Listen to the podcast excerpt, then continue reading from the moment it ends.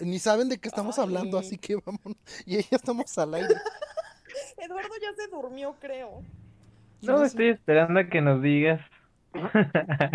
no voy a intervenir hasta que reveles quién es tu crush. Ahora. Ya, ya lo mencionaron. Los temas más relevantes del cine y la televisión los encuentras en el podcast de la Cuarta Pared MX. Hola, ¿qué tal a todos? Bienvenidos una vez más a otro Hangout de la Cuarta Pared. Ahora sí ya los estamos haciendo de manera semanal, mucho más recurrente, con invitados más variados, temas más interesantes, pero siempre con la misma alegría y sobre todo con la misma emoción que tenemos desde el primer día. Para el día de hoy trajimos a dos invitados especialísimos porque son Ross, nuestra recurrente favorita, nuestra, nuestra voz femenina que ha estado con nosotros en varios hangouts eh, rodeada solamente de mujeres para dar su mejor opinión y su mejor comentario sobre el cine. Y por otro lado a Lalo Tavares, que lo estrenamos hace un par de semanas. La verdad es que quedamos encantados, Lalo, y todos en la cuarta pared queríamos más de ti. Así que vamos a empezar presentando a la directora de comunicación del Coyote y la programadora más chida de este lado del planeta, Ros Borbolla. Ros, ¿cómo estás hoy? Hola, buenas noches. Súper emocionada porque ya tenía rato que no platicaba con ustedes por acá, de hecho por ahí les dediqué un tweet así de los extraño, entonces eh, me encanta la, la, idea de estar por acá, y más cuando me dijeron este de qué era el tema, que sí es así como que mi mero mole, las caricaturas antiguitas, entonces, este, muy, muy contenta de, de, estar, este, de que ya hayamos agendado este hangout de nuevo para platicar con ustedes. Entonces, vámonos ahora con, con Lalo Tavares, nuestro primo hermano de allá de los Palomeros. ¿Cómo estás? Muy bien, igual muy emocionado por estar por segunda vez con usted. Güey, pues muchísimas gracias por, por acompañarnos nuevamente. Y por último, pues tenemos por acá nuestro, nuestro ingeniero favorito, Alberto Molina. Hola, ¿cómo están chicos? Lo que vamos a platicar el día de hoy es el regreso a los noventas. Y vamos a hablar específicamente de la televisión de los noventas, que marcó definitivamente una era antes y después, porque le tocó la transición entre las rarezas de los ochentas y los oso, que para mí fueron los 2000. No sé ustedes qué opinan, si los 2000 también tienen cero interés en nada, además de Miley Cyrus y... ¿Cómo se llama la hermana de Britney Spears? soy, 101. Soy 101. Soy 101. Bueno, todo lo de Dan Schneider, ¿no? Porque todo lo de Dan Schneider era de los 2000. Drake y Josh y, y, todas esas cosas horribles. Están muy raras todas. Entonces, para empezar a calentar el tema. Ay, ay, Carly. Sí es cierto que salía Michael Jackson ahí, no me acordaba. Victorious. Claro que tenemos algo de los 2000 era bueno. Sí, ¿verdad? Tiene toda la razón. Tenemos Malcolm. Malcolm, el del medio es bueno y es de los 2000. ¿Malcolm es del 2000? Sí. ¿Es del 99? Aparte, aparte... No, según yo es de los 2000. Sí, sí es del 2000. Malcolm tiene una de las mejores secuelas de series de la historia, que es Breaking Bad, entonces dupla completa, dupla perfecta. Pues para calentar motores vamos a platicar antes que nada, primero el tema más álgido de todo esto, porque pues hemos tenido varios comebacks y todo esto sale a raíz de que regresó Rocco, la vida moderna de Rocco. Y entonces empezamos a platicar y discutir, oye, esto, esto es nostalgia, ¿De verdad lo necesitábamos? ¿Qué está pasando? ¿Por qué, ¿Por qué regresamos a los noventas? ¿Ustedes qué dicen, muchachos? ¿Están aquí para hablar de nostalgia o están aquí porque quieren un comeback? ¿O están aquí porque no tenían nada mejor que hacer esta noche? Mm, yo vine por la nostalgia.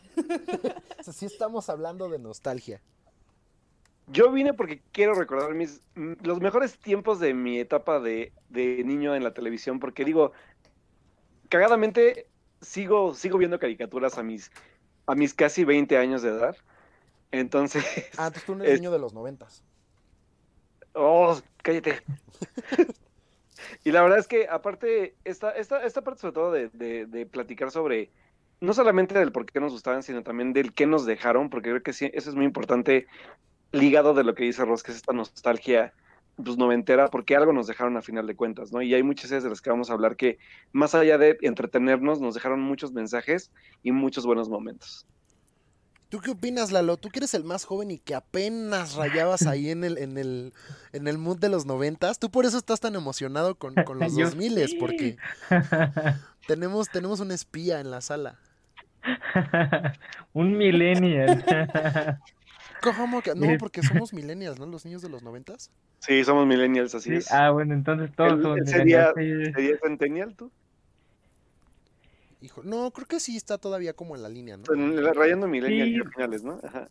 Sí, sí, sí, sí alcancé a ver todavía algunas caricaturas. A lo mejor y no tenía como la edad de alguien que en este momento tiene de 30 para arriba, pero sí tenía, o sea, co- no les Insolente. estoy- Me acabo de sentir ofendido, gracias. No, que consta que a nadie le dije viejo, Todavía. pero todavía, Todavía. Todavía, todavía no se esto. mis palabras, cuidé mis palabras. No, pero sí, sí, sí recuerdo muchas caricaturas de los noventas y, y sí crecí, crecí con muchas caricaturas, porque justo como mencionas, era como una transición entre, entre caricaturas, porque aparte eran caricaturas que venían de los ochentas, caricaturas que se estaban produciendo en los noventas y la entrada de las caricaturas de, o series de los dos mil.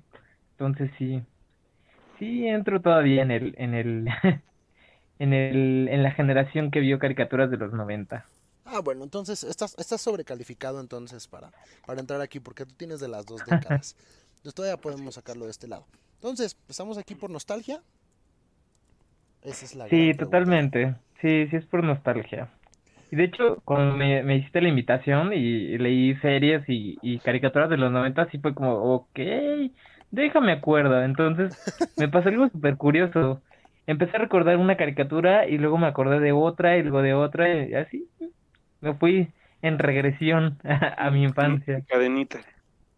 Sí, e- eso suele suceder cuando, cuando empezamos a recordar épocas en específicas, ¿no? Yo, yo me acordaba del Fruitsy, de la nada me acordé que existía algo llamado Pau Pau, que no sé si todavía funciona, o sea, ¡Oh, todavía existe. claro. Claro. Creo que sí, sí. existe el Pau Todavía Pau existe, todavía? claro. Claro. Es que era divertidísimo porque el Fruitsy era redondo y el Pau Pau cuadrado y luego el Fruitsy de mango era más rico, pero el, el Pau Pau de uva estaba más chido que el Fruitsy. Ay, ya sé. Era y Y aparte frío, ¿sabían? congelados, porque aparte los congelabas o, o los abrías por atra- por abajo, ¿no? Que era como Congelados y con Miguelito. el motor No de de otra forma sí más que de esa, ¿eh? Ay, Ros me acaba de traer uno de los recuerdos más horribles de mi infancia, qué bonito. ¿Cuál? Con un, con un Fruitsy en, en, en la bici para que sonara como motor y, y le caí mal a los niños y me cierto, pegaron. sí. Y fue como de, ¿qué clase de idioto es ese? Y me golpearon. Ah, sí era bien teto en mis, en mis, en mis noventas. Creo que todos lo hicimos. Eso es un clásico de, de Claro. poner la, la botellita en la bicicleta. Ay, es que era Por cierto, divertido. estaba, estaba viendo la nueva imagen de Pau Pau. Señores, está bien fea, pero ahí, ahí se las dejo de tarea para que la chequen. No, ya en serio, pensé que me estaban bromeando con lo del Pau Pau que sí existía. A ver. Todavía existe, te lo juro. Y aparte el Pau Pau ya es tres dimensiones. Digo, el, el cotorrito este, o no me acuerdo que era, que era Tucán, ¿no? Es un tucancito. El tucancito está ¡Está todo digital- horrible! digitalizado y bien feo, aparte. Pau Pau México, a ver. Ah, les voy a comentar su foto de perfil, les voy a decir que está bien horrible y que no quiero que cambien nada porque soy un millennial enojado y no me gusta que cambien las cosas con las que crecí. Y precisamente de eso vamos a platicar hoy. Entonces, estamos aquí por nostalgia, estamos todos bien, no pasa nada. Al rato vamos a platicar si, si de verdad merece la pena. Pero vamos a abrir, vamos a, vamos a calentar motores bien ya, avanzar en segunda con las caricaturas. Y es que vamos a hablar hoy de, de series, de, de como Friends y, y series de los noventas. Dougie Hauser y, y todas estas cosas. Yo no me acordaba que Dougie Hauser era Neil Patrick Harris. Dios Claro. Sí, claro. yo no me acordaba de ¿Qué eso. edad tenías cuando te enteraste? Yo tenía los años que tengo en este momento. Cuando dijiste, oh cielos, es Barney. Exacto. No, yo, yo no vi How I Met Your entonces para mí no es Barney. Entonces, para- Entonces, Para mí es Neil Patrick Harris. Si Sí. quieres de, si quieres de, de Hedwig and the Angry Inch, pero. Pero hasta ahí. pero, Yo no sé quién es Barney Stinson. Nada que ver. ay, qué feo. No, ni me están regañando, porque esa, esa es otra década y hoy estamos hablando de los noventas. Vamos- y vamos a hablar de caricaturas. Entonces vamos a empezar primero con Ross. Ross, tú platícanos. ¿Qué caricaturas veías? ¿Cuáles te gustaban? ¿De cuáles te acuerdas? ¿De cuál eras muy fan? Así que digas, híjole, esta era mi caricatura favorita de niña. Híjole, ¿por dónde empezar? Bueno, debo confesar que así, eh, la que es así mi top, que hace poquito encontré el lino y fue así de ¡guau! ¡Qué emoción! Este. Beetlejuice. Totalmente. Fue chistoso porque conocí la caricatura antes de ver la película. Entonces, este, eh, bueno, aquí viene un, este, por favor, inser- inserten música de, de, este, triste o así como de episodio de, de este, ¿cómo se ¿De llamaba La Rosa de Guadalupe? Silvia Pinal? Porque Si eres de No, los no, noventas, eso. ¿eh? O sea, si haces justo de los referencia 90 a... Si haces referencia a Silvia Pinal y no a La Rosa de Guadalupe, si eres de los noventas. Sí, totalmente noventas. Pero bueno, el meme este de acompáñame a ver esta triste historia. Y yo me identificaba mucho con Lidia Ditz, porque era como la niña, ya saben, así como toda rarita, muy diferente, y sus telarañas y arañas. Porque, este, en, cuando yo, bueno, tengo los pies planos, entonces cuando era niña usaba unos zapatos ortopédicos más que horribles, más que los de Forrest Gump. Entonces, pues me buleaban en la primaria, ya saben. Entonces, pues era como la niña rarita, ¿no? Entonces yo cuando veía a Beetlejuice decía, ay, Lidia, es como también la niña rarita, ¿no? Entonces, este, me encantaba, me encantaba la, la caricatura. Años después, pues ya después vi la película y dije, ¿cómo? Beetlejuice era malo. Pero este, ese era así mi top. Y bueno, de ahí, de ahí me puedo seguir, o sea, crecí viendo pues, Los Simpson, este, los Supersónicos, los Picapiedra, los Osos Gumi, este, a- hace rato que estaba, tuve una junta de trabajo y estaba platicando así, no, es que ya me voy porque tengo que preparar mis temas. Y este, y me acordé que me sé completa la canción de, de Tasmania, de la serie de Taz. de- Venga, Tasmania. Venga, Tasmania. ¿Esa? Sí, No. este remolino es el amigo Taz. ¡Ay, qué bonita rola! No es Por cierto. supuesto, Animaniacs. Sí, o sea, todo, Fenomenoide no, bueno, o sea, me encantaba, así que Uf. tengo un crush ahí con, con todo lo que hacía Warner Brothers de caricaturas. Y esas eran mis favoritas, ¿no? Digo, me tocó chutarme este, Caballeros del Zodiaco, Dragon Ball y otras cosas que no era muy fan, la verdad. Pero pues en la infancia, mi, mi hermano era el amo y señor del control remoto por las tardes, entonces pues, pues me tenía que chutar los Caballeros del Zodiaco, ¿no? Que a mí no me encantaban, pero bueno, entonces pues sí, crecí viendo todas esas caricaturas así súper clásicas. Pero sí, o sea, también los Simpsons así marcaron mi vida muchísimo porque no hay día en que hable sin hacer una referencia a los Simpsons. Híjole, somos, somos la generación de las referencias de los Simpson. sí, caray. Por eso me siento, siento- me Entonces siento fuera de contexto. mis... Porque a mí han de saber que a mí no me dejaban de Totalmente, chiquito. entonces, ¿No te dejaban ver los Simpson y te dejaban ver Ren y Stimpy? ¿eh? Sí, era tan raro. claro, hay muchas personas que sí conozco Pero, pero que los no los dejaban ver los Simpsons. Yo decía, ¿pero por qué? O sea, ellos Sí, yo, yo recuerdo las ya no primeras. entendí, pero las hay buenas muchas personas que no, temporadas. no los dejaban verlos. No, es que las buenas temporadas de los Simpson eran buenísimas y no eran, no eran tan raras como el capítulo de Lady Gaga o. o sea, no sé, eran, todavía, eran digeribles todavía, la neta. No estaban tan mal. Sí, hasta la temporada 3. Voy a, Ay, voy a, pero, pero sí, ese, ese es este mi top. Qué interesante top, porque aparte tienes uno, un- en tu top está uno de los míos, pero voy a esperar a ver si alguien dice esta caricatura, o sea, mi caricatura favorita de, de la infancia, además de Animaniacs, por ahí hay otra. Vamos a darle, a ver, vamos a ver si, si Lalo Tavares y yo coincidimos en, en una de, de aquellas, o coincide con los demás. Lalito, ¿tú qué caricaturas veías? ¿Cuáles te acuerdas? ¿Cuáles eran tus favoritas? Ay, me acuerdo de muchas, pero sí tengo como un top de, de caricaturas que veía. La primera es obviamente Dragon Ball, porque era, era la caricatura del Canal 5, me acuerdo. Sí. Así todos los días, a la misma hora y así todo el tiempo. Entonces, esa. Esa, después estaba todo lo que terminara con Mon, Digimon, Pokémon, Sailor Moon. El hormón. Sailor Moon. No. Este, ay, bueno, y otras que hay, hay, mu- hay mucha gente, mira, es algo bien curioso, porque hay mucha gente con la que he platicado y empezamos igual a entrar como en, en pláticas de, de cosas o series de los noventas y eso, y es como de, ah, eso, esa no la veía. Y yo, ah, ok. Toda la, la barra infantil de el Canal 11, Uf. los cuentos de la calle Broca, Teach, Ah. este, Uf. Pingu, el vampirito Oye, a ver, este. espera, espera. Quiero hacerte una pregunta importante, perdón que interrumpa, pero...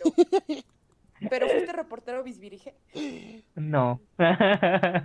No, Creo que a Ah, nadie le llegaba su tarjeta.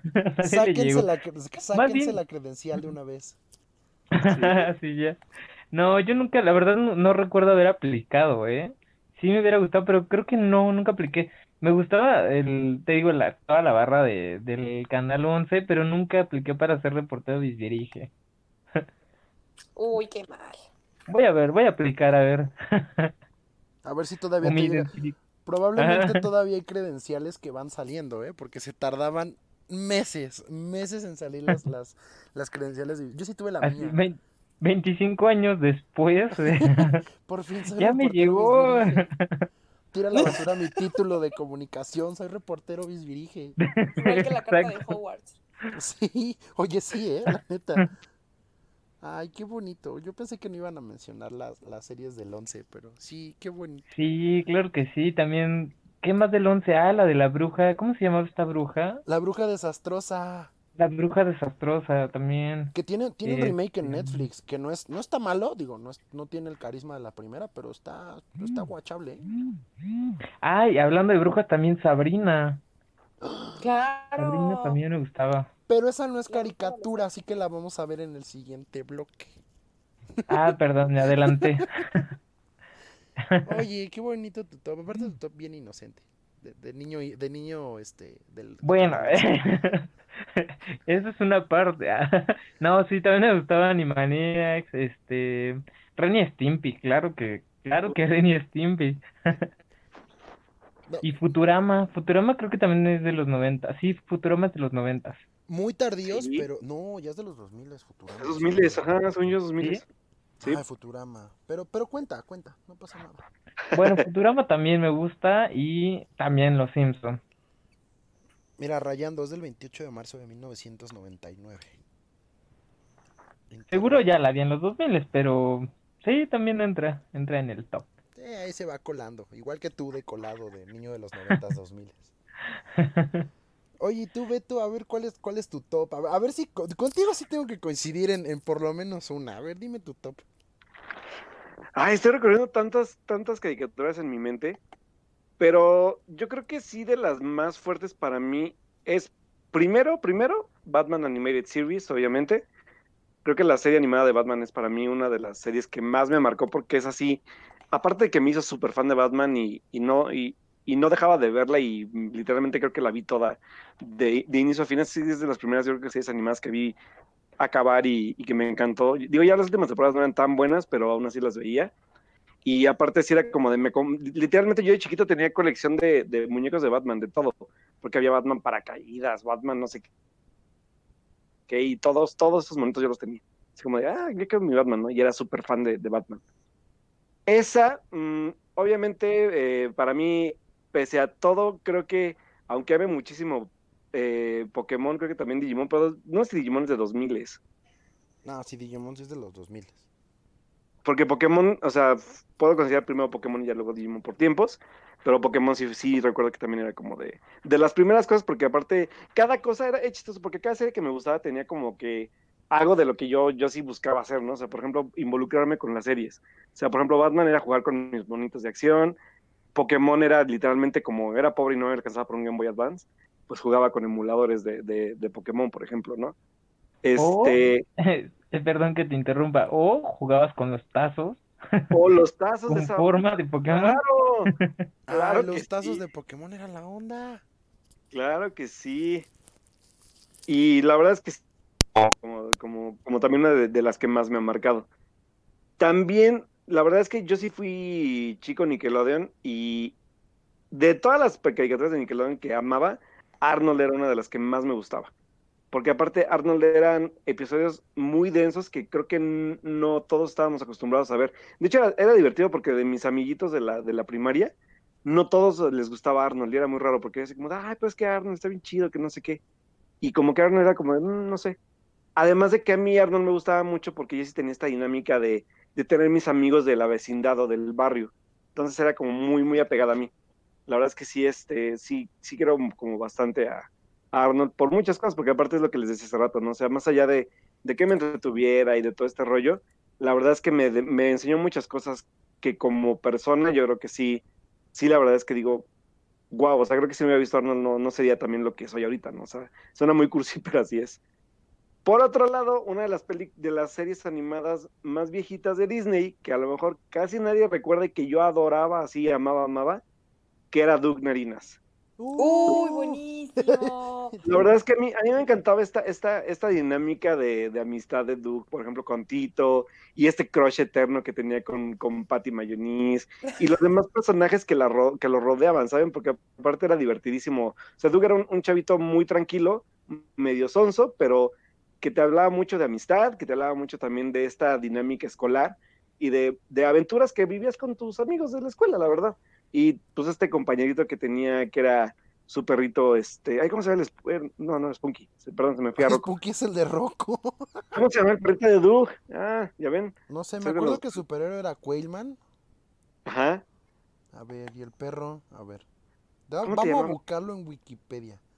Mosquito. Judy, perro, pork chop.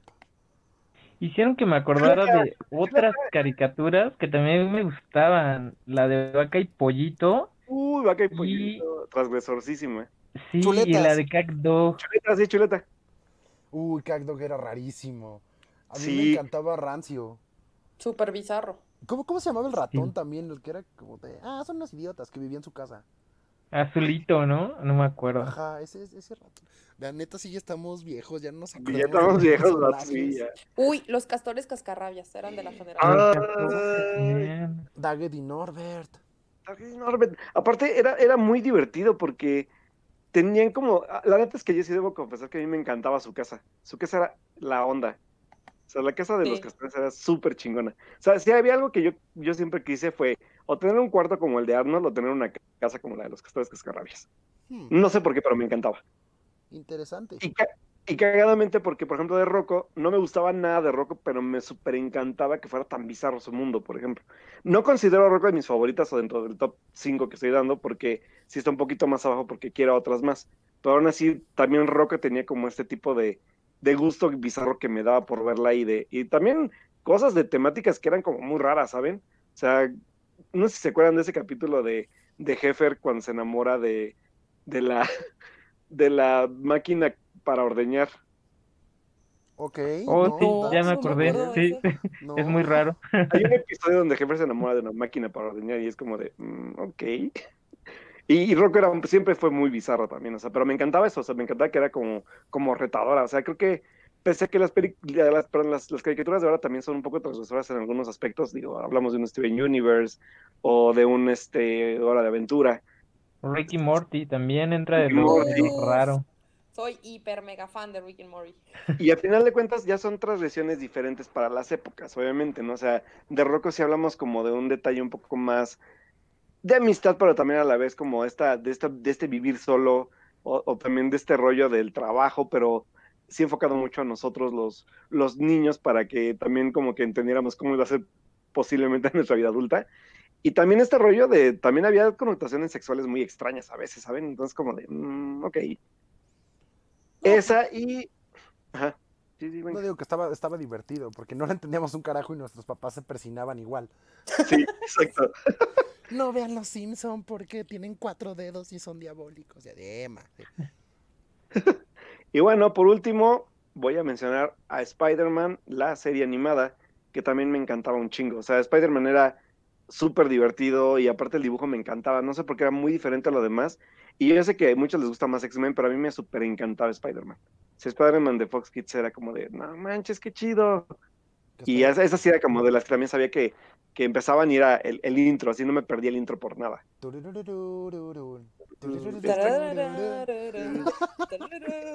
Exacto. Mira, Me no hicieron acordarme de igual otra caricatura súper extraña, la de los monstruos estos que vivían como en el caño. ¡Ay, monstruos! por fin. Iki, Soblina y Chrome, vaya. Ajá, Sí, exacto. También estaban súper raros, pero estaba buena. Sí, estaba. Es que Era muy divertida, sobre todo, sobre todo la, la, la Oblina era muy, muy divertida. Oye, y está- ya pasaron por Nickelodeon, han dicho muy poco Cartoon Network, pero nadie ha dicho Rugrats. ¿Qué está pasando? Con es Rugrats, ustedes? claro. Ay, es que Rugrats. ah, Ya yo, tengo un amor, tengo un amor-odio por Rugrats, porque Rugrats nunca fue de mis favoritas, pero sí puedo decir que tiene uno de mis personajes favoritos en la vida. Carlitos. Sí, yo amaba a. Carlitos, lo amaba con todo mi corazón. Era tu crush. Sí, la neta sí que maldito Carlitos era como de, güey, te quiero dar un abrazo cada que veo un capítulo. No, ay, pobrecito. Oigan, pero ¿saben qué me...? Digo, yo nunca fui muy fan de, de Rugrats porque era como, no sé, como que ya me agarró en la etapa ya casi adolescente. Así como de, ay, qué teto. Pero eh, tiempo después, este, ya sabes, cuando no tienes nada que hacer a las 3 de la mañana y te pones a ver creepypastas. ¿Qué Uy, cantidad de cosas hay de Rugrats, de creepypastas? Sí, lo de. Angélica. Sí. Ay, no, está muy, sí está muy creepy, la neta. Sino Sí, que, la que cada bebé sí. era un, un trastorno psicológico, ¿no? Una cosa Ajá. así. Y que todo era una invención de Angélica o de uno de ellos, ¿no?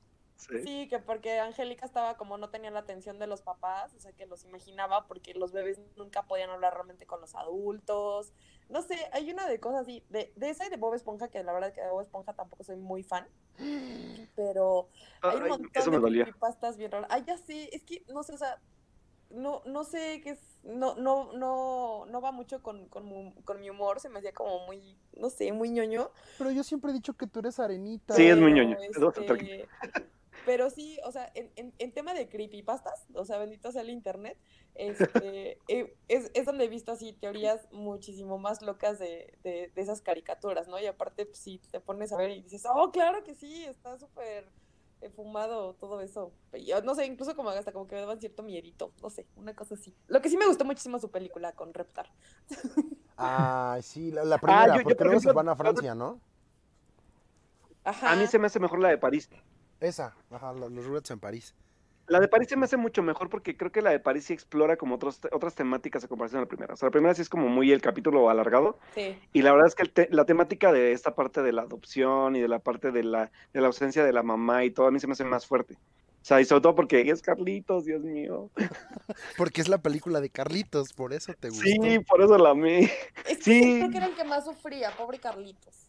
Ay, sí. Aparte, aparte era un señor chiquito, o sea, nada le parecía al güey. Toby. Era como No, chiquito. No, Toby, no vaya, hagas no esto, Toby, porque te puede... Era la voz de la razón. Una, una razón gangosa y pelirroja y adorable. Sí, tiene Ah, razón. Carlitos.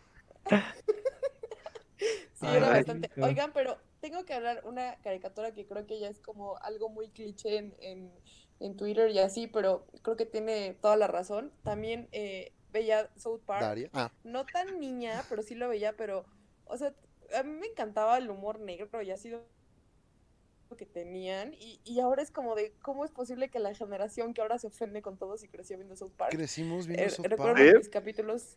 Sí, eh, y era como una educación muy, muy este, Pero- completa. Pero, por ejemplo, ¿ustedes a, a South Park cómo llegaron? Porque cagadamente yo llegué a South Park por la película primero.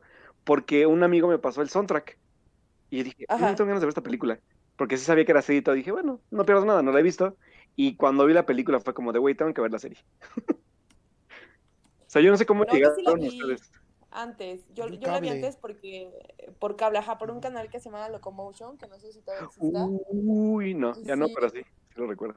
Había un capítulo así que, que, que he visto como 20 veces y me sigue matando de risa, que es cuando, este, es como navideño, pero van a ser como el anticristo y los animales terminan en una orgía y matándose. ¿no? Ah, Bueno, es el, es el de los el de los bizarra. 200, el de los 200 capítulos, el de Imaginacionlandia, Algo así, que los animalitos son la imaginación de Cartman.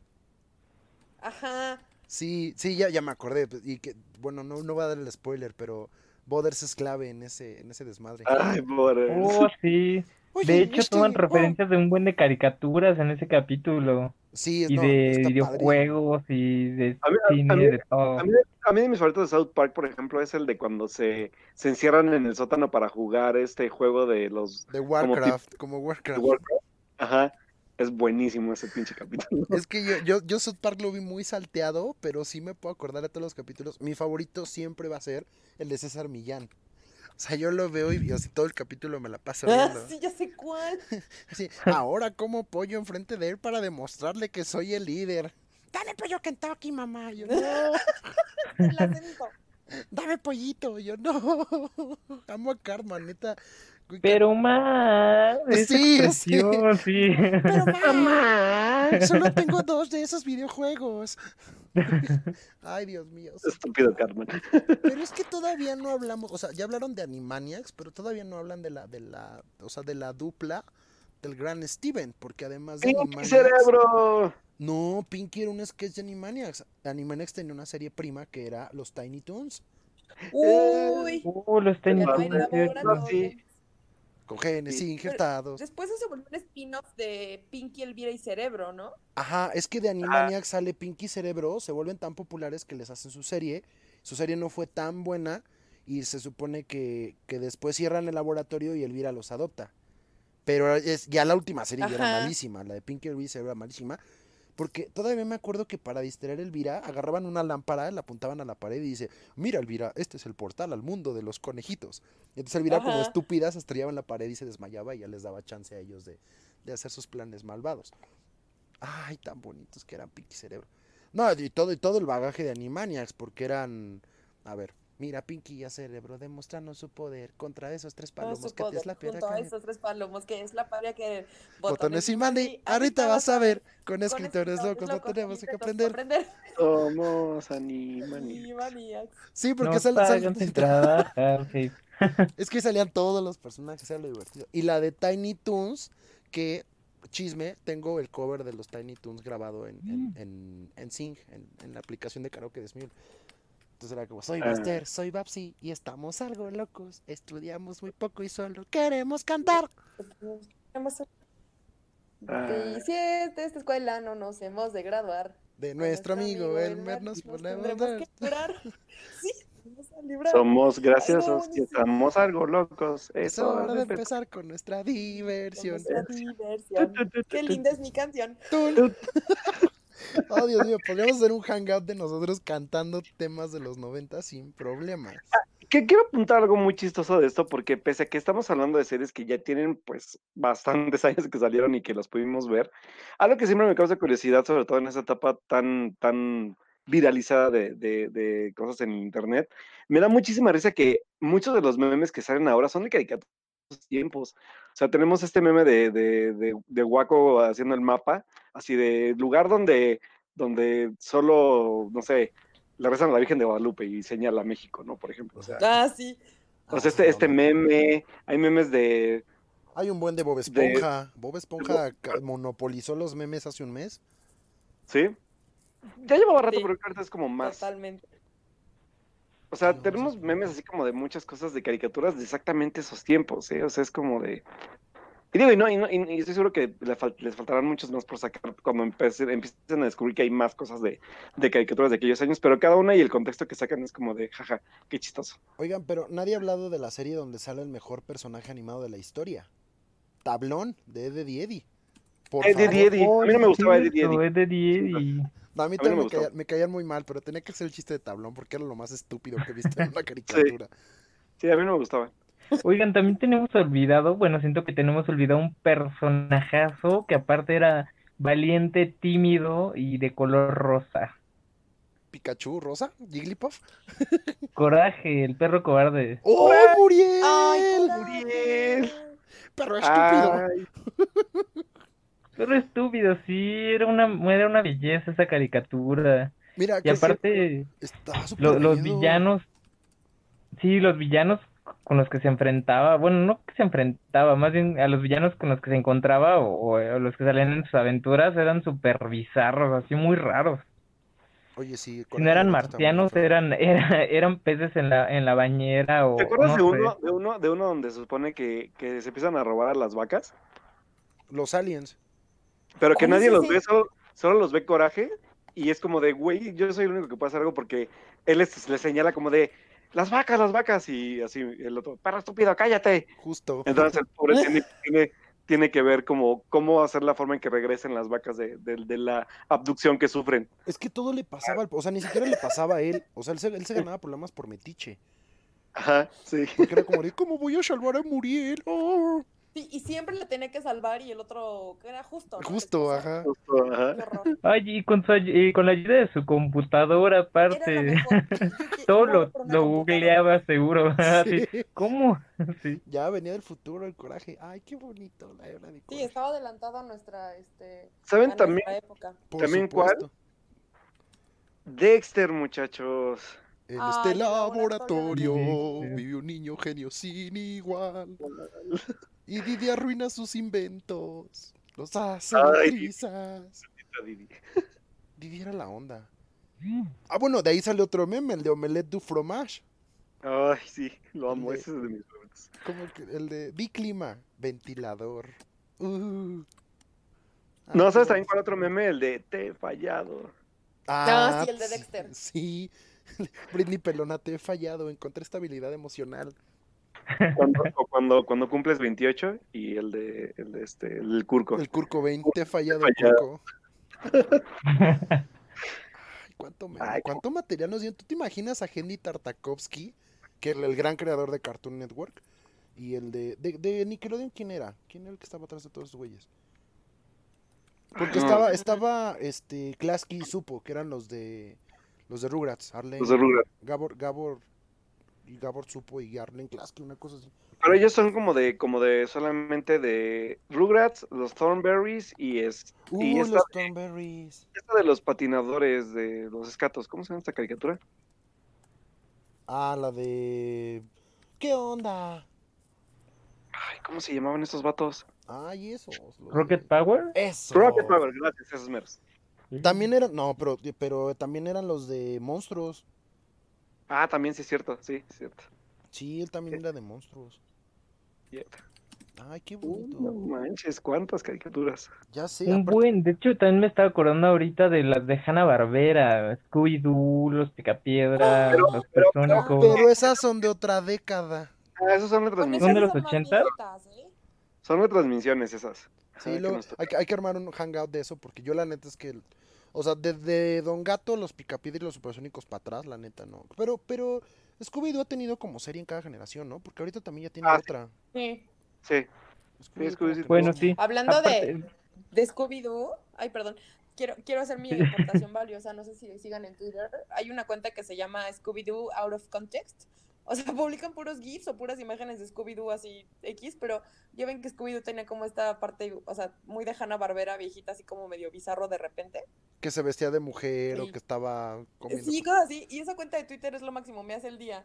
Porque pone así, o sea, realmente, o sea, una imagen o un GIF de Scooby-Doo totalmente fuera de contexto que dices, ¿qué era esto? ¿Por qué pasaba esto en la caricatura? ¿De Y está muy chida, así que yo les recomiendo que la sigan. Ah, Todos vamos a darle. follow. Y retweet. Y retuita la cuenta de Scooby-Doo. Sí, la ¿Qué? verdad es que ¿Cómo sí. es Scooby-Doo qué? Out of Out- context. Out of context, fuera de contexto. Vamos, Es vamos buenísima. a Vamos ya a, le dimos vamos a darle follow. Oigan, ya me puedo hacer un comercial. Estoy a punto de llegar a los 2000 seguidores. Ya denme follow, por Dios. Llevas llegando Ah. a los 2000 seguidores desde, hace- desde que te conozco y hasta dijiste que a los 2000 seguidores ibas a encontrar a tu novio regio y panzón y barbón. No, dije que iba a etiquetar a mi crush, que es diferente. Pero ya todos sabemos quién Pero es no, tu el, crush. el regio barbón panzón todo no lo encuentro. ¿Eh? Ya sabemos quién es tu crush. No escuché. Ya sabemos quién es tu ¿Ustedes saben crush. quién es mi crush? Todos No, lo yo no sabemos. sé. Ah, quién no, es? eso es para otro programa, por Dios. A ver, córtenle aquí, por favor. Ventilando. Eso es para una plática privada, no creo que quiera que salga en el podcast. Un hangout de ¿cuál es, quién es el crush de, de Rose Borbolla. De... De Ross. Muy bien. No, porque, no, si lo hacemos público, no, no, no. Mejor vamos a hacer así un hangout de, de ese colmo que trabaja en el autocinema y no tiene con quién ir y no tiene coche.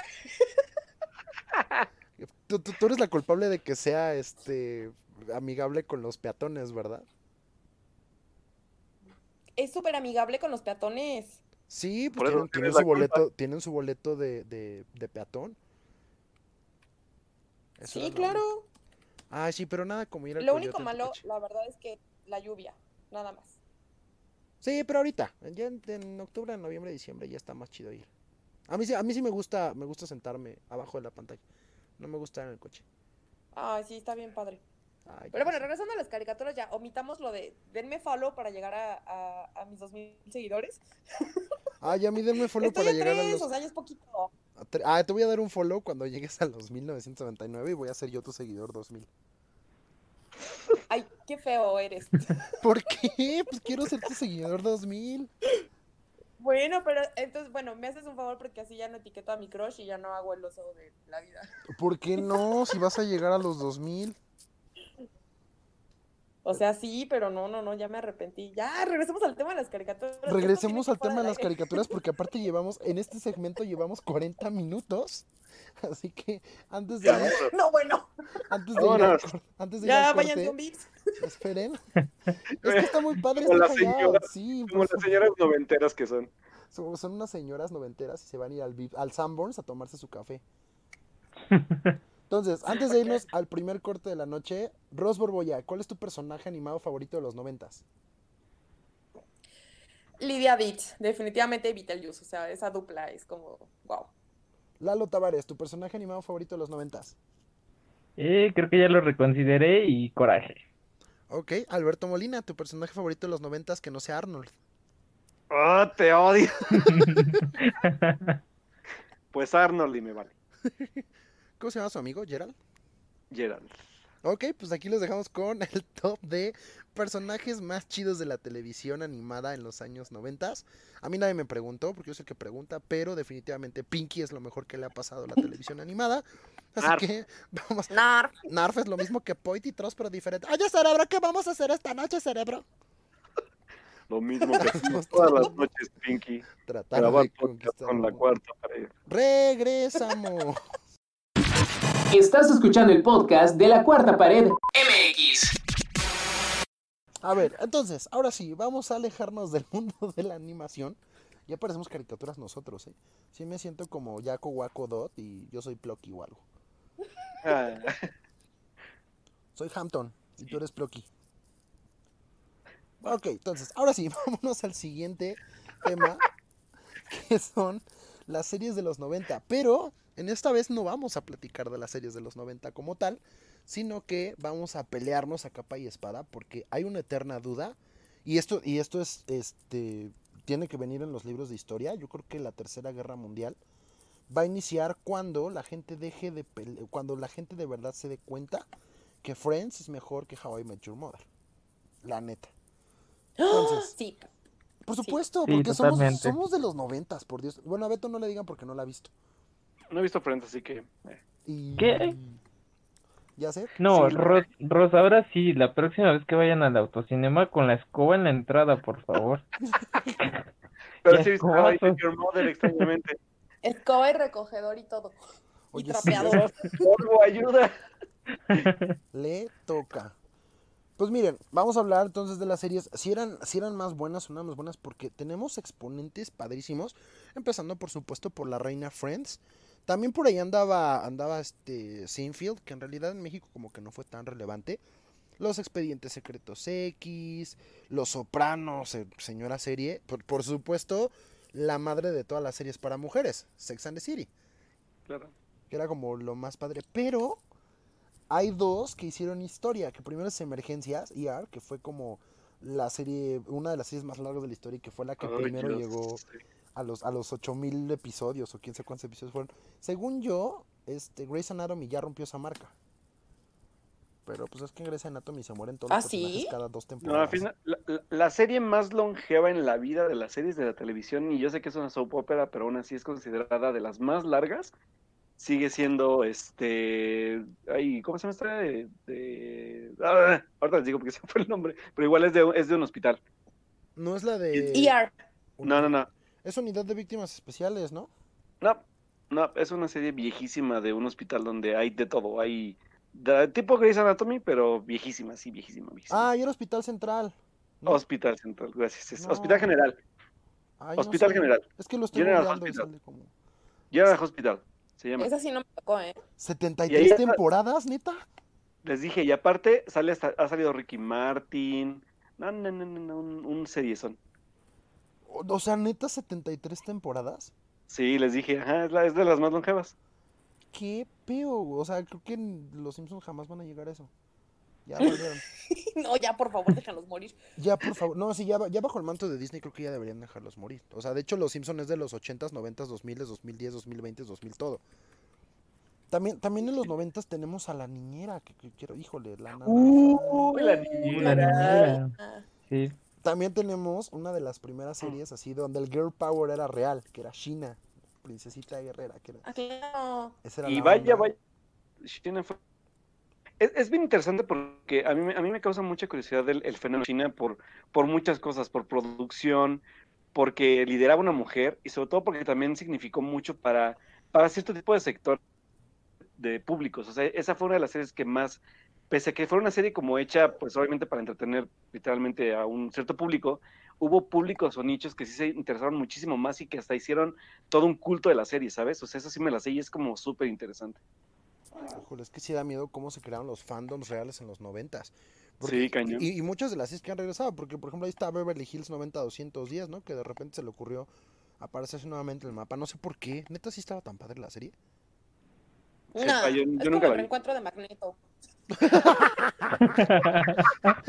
Y creo que me interesa más el reencuentro de Magneto que, Beverly Hills. O sea, es que hay cosas que deben dejar morir, o sea, que está bien en el recuerdo y todo, pero ya eso es porque ya, o sea, Tiffany y Amber dicen, ¿dónde la han visto en otro lado? O sea, ya se quedaron sin chamba, pues es como, ah, el reencuentro.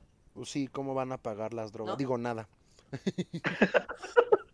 Bueno, y es que hasta parece todo. ya una moda, ¿no? Tratar de traer como series viejas Pero, eh, por hacerlas, como Sabrina. O sea, eh, rehicieron Sabrina, pero sí fue como, ah, Pero ojo, hacía falta. Sabrina, Sabrina de Teenage Witch es era muy- diferente. Muy, diferente a Ajá, o sea, he sé que de- era, sé que son dos versiones diferentes y que esta la basaron como en otra, este, En otro como la otra cara de la moneda de, de Sabrina, pero aún así siento que no era necesario. y aparte es un Jugaron mucho con el factor nostalgia. Aparte es un cómic, o sea, sí muchos la buscamos porque era como el factor nostalgia, pero sí era de advertencia que la serie estaba basada en un cómic totalmente diferente. Y creo que sí el, el estilo, pese a que es como muy teen, sí los, las temáticas son opuestas a- totalmente. O sea, acá es- digo, la verdad es que la Sabrina de Melissa John Hart es súper fresa y vemos temáticas muy. Nickelodeon. O sea, es muy Nickelodeon, es la verdad. Ay, el Y final de es lo Netflix- más cursi y horrible del universo, neta. No sé cómo se atrevieron a darle ese final a Sabrina. Pero bueno. Y esta es totalmente opuesta. O sea, la verdad es que sí son cosas muy diferentes y que creo que eso me gusta porque está bien, porque no es como de repetir la fórmula, sino como que sabes que es un personaje, pero está totalmente tocado de otra forma. Eso es creo que lo que hizo bonita esta Sabrina. Bueno, y de cómo la... hay veces que, no sale bien, ¿no? Porque estaba, antes estaba Boy Meets World y luego hicieron Girl Meets World y también valió madres. Porque era muy, o sea, porque trataron de hacer Sí. muy, a, muy a la fuerza este retorno y pues la verdad es que estaba horrible. Aunque sí, siempre fue una delicia ver a Topanga en pantalla porque estaba súper loca. Yo, yo, yo- Ay, Topanga. Topanga, sol. también me acordé de Le temes a la oscuridad, que van a hacer un, un remake, o no sé cómo, sí creo que es un remake tal cual. Sí, remake, ajá. Sacaron un teaser hace poquito, ¿no? Que de, de Are You Sí. Afraid of the Dark. Sí, yo, yo creo que de todas esas series, la, la que, la que tuvo el final más digno fue la de dinosaurios. Y neta, cada que lo veo lloro. No, es muy triste, es muy triste. Papá, no la papá. Sí, al, al final cuando, cuando se apaga, cuando, bueno, cuando dejan de, de enfocar la televisión, ¿no? Así de hasta pronto. O tal vez no, algo así les dice y yo. No, se van a morir. Sí. Y todo por culpa de Earl. Que fue lo más bonito.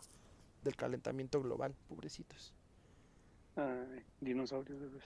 Ya sé. Ay, qué El príncipe del rap, muchachos, también.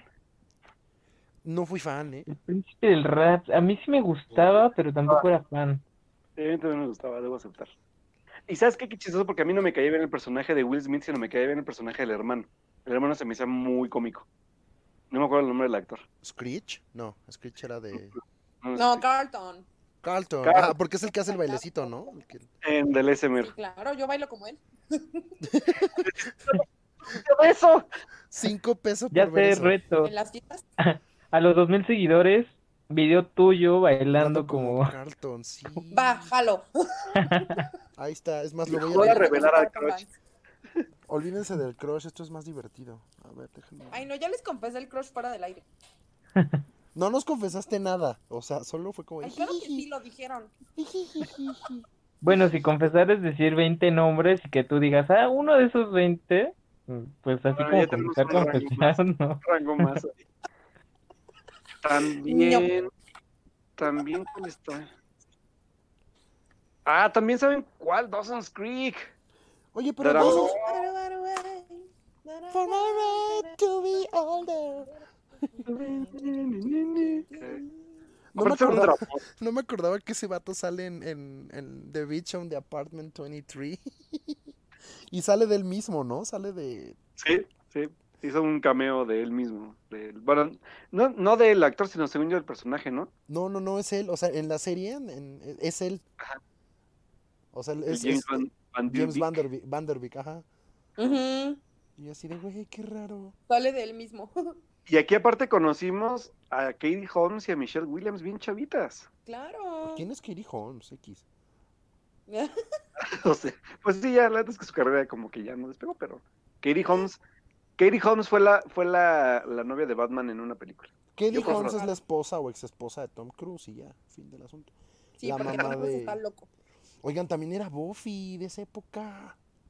Oh, Buffy. Buffy la casa vampiro. Ni siquiera me acuerdo cómo era el tema. También, por ejemplo, ahorita hablando de comebacks, este, ay, ¿sí es de los 90? La de... Willy Grace. No, no, no, pero es... Ah, Willy Grace también hizo su comeback ahorita, pero de esta que era reportera, ¿cómo se llamaba? Mm. Verónica. Mars.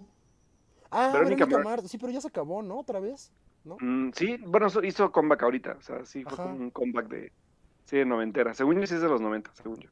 No me acuerdo tú de Verónica Mars. Oigan, el que sí les quedó de la basura fue Hechiceras.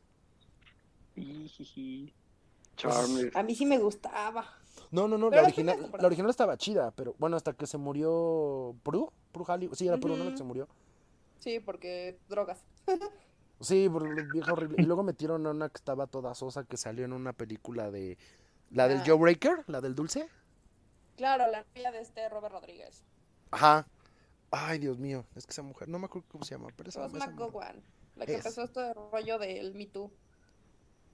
Ah, la madre. Sí, cierto. No me acordaba. ¡Cierto!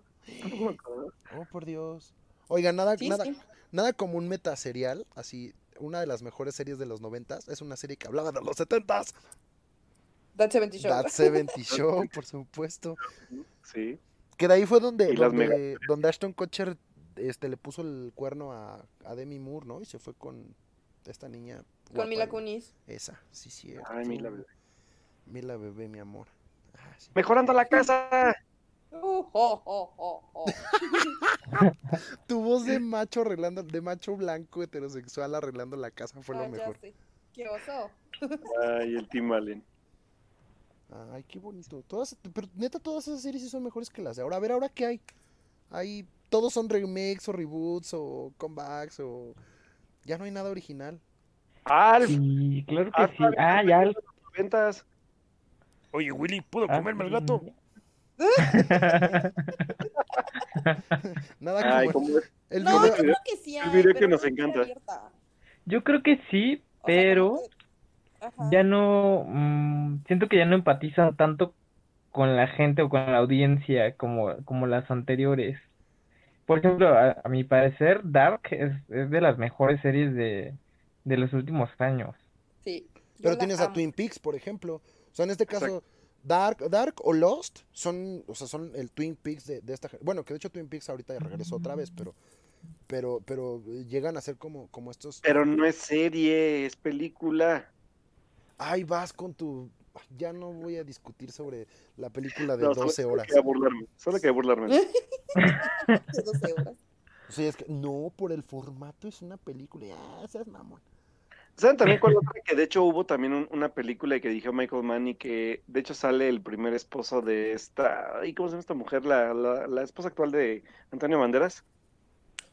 Ah, eh, ¿De Michelle- López Cruz? No, perdón, este, estoy confundiendo. No es esta. No, es eh, esta. Sofía Michelle- Vergara. No, espérame. No. No, es esta. Ay, Bu- sí la buena cuando se acuerden. Una güera altísima, guapísima. Que ahora ya está toda cirugiada, de hecho. Melanie Griffith. Melanie Griffith. Pero esa no es su sale- mujer actual. Se divorciaron hace tres años, cuatro años. Ah, no sabía, disculpen, no he entrado en chismes. Pero bueno, el chiste es que sale su primer esposo, que es Don Johnson, y sale un tal Philip Michael Thomas, que es esta serie policíaca sobre desmantelar carteles de droga en Miami, y que de hecho se hizo una película después, donde sale Colin Farrell y no me acuerdo quién es el otro güey, pero hicieron esos papeles. De hecho, de hecho, este Don Johnson tiene un, un, un reprise en, en, ese, en esa película. Y si no han visto Miami Vice, Miami Vice película, así como la serie, pues véanlas porque son como muy, muy divertidas y aparte muy interesantes en el aspecto policial. O sea, la verdad es que Dígame, son, perro. son, son, son fans de las, de las, de los aspectos policíacos, son muy buenas. No, la verdad es es una que no, no me dan ganas. Gracias por la recomendación. Paso. No voy a ver ninguna de esas series horribles. Ay, cálmate. No, pues es que todavía, o sea, hay muchas series todavía que podemos ver de los noventas, que las podemos revivir. Expedientes Secretos X Uh, Era muy ay, buena, era Ay, de los noventas. Sí. Que también regresaron. Ya no van a regresar, ¿o sí? O sea, ya fue como la temporada final y ya. No, creo que sí va a haber todavía otra. Sí, creo que sí va a haber, va a haber otra. Deberían hacer una con, con el despapalle que hicieron para Área 51 ahorita. Estaría bien chingón eso. Algo así. Estaría muy chido, la neta, sí. Sí deberíamos ir todos para allá. También esta, esta, esta serie de, de, de, bueno, hablando como de tipo de película, digo, de series como así, Dawson's Creek, por ahí también está en esta, esta donde sale Tori Amos, que no recuerdo cómo se llama. Melrose que Place. igual. Ándale, que es igual un dramón de, de, de amoríos y, y de riquillos y demás. No sé, yo era, yo era como más fan de Blossom. Uy, Uy, Blossom también. Blossom. También era buena onda. Sí, también era buena. Sí, porque estaba como este tipo de estilo, o sea, entre eso, eh, esta de, eh, de Salvados por la Campana también, que yo la veía por una, por una tía, que de hecho ya la veía mucho, era como, ay, me encanta. Y yo la antes que alcancé a ver como unos, ponle tú, unos 10 capítulos, pero me acuerdo que era muy, también muy divertida. Y, y creo que también es de estas series que, pues, eran de las más diversas en ese entonces, por el elenco que traía. Sí, porque en ese tiempo un personaje negro en pantalla era inconcebible. O sea, si no era el príncipe del rap, olvídate de poner un, un- o sea, cualquier tipo de diversidad, porque ves todas las, todas las, series de ese entonces y era, era este, ¿cómo se llama? Todos eran rubios y, y fornidos y o sea, todos eran como salidos de Baywatch. Sí. Que de hecho Baywatch es de, de- de esa... ¿Cómo se llama ese señor? Hasta salió en la película de Bob Esponja. A este, Ah, David este, Hasselhoff. David Hasselhoff. Tú eres David Hasselhoff, ese mero. Sí, Era de Kit, el auto increíble también. Ah, Ajá. aquí. Ah, Nada lo más que ese es como, como, como más, no sé si es de los 90, ese era más para atrás, ¿no? No, ese es de los eh, 80, ¿Ochentas? según yo. Sí, es que yo no- Sí, yo no más acuerdo. Me estaba acordando de una que creo que fue la primera de superhéroes, no estoy seguro, pero tampoco creo que es de los noventas, ya es como del 2000, Smallville. No, sí es de No, los es muy 2000. de esos miles, ajá. Oye, Beto, pero Somebody que estaba, estaba Ay, muy creo que pensé en voz alta. ¿Lo dije o lo pensé? En voz alta. Podcast para cantar, lo que tú quieras. Sí, vamos a armar un, un- un podcast, un hangout de, de karaoke de series. Pero yo todavía estoy impresionado de que Beto no haya mencionado su serie favorita de los noventas. Los tiempos, los años maravillosos. No, Los años maravillosos es de los noventas también, no me acuerdo. no, Los Años Maravillosos era de los ochentas, ¿no? No me acuerdo. Sí, ochentas. También, también tuvieron un, este, un, un, ¿cómo se llama? Sí, es, de, es del 88. También tuvieron un comeback, ¿no? Según yo.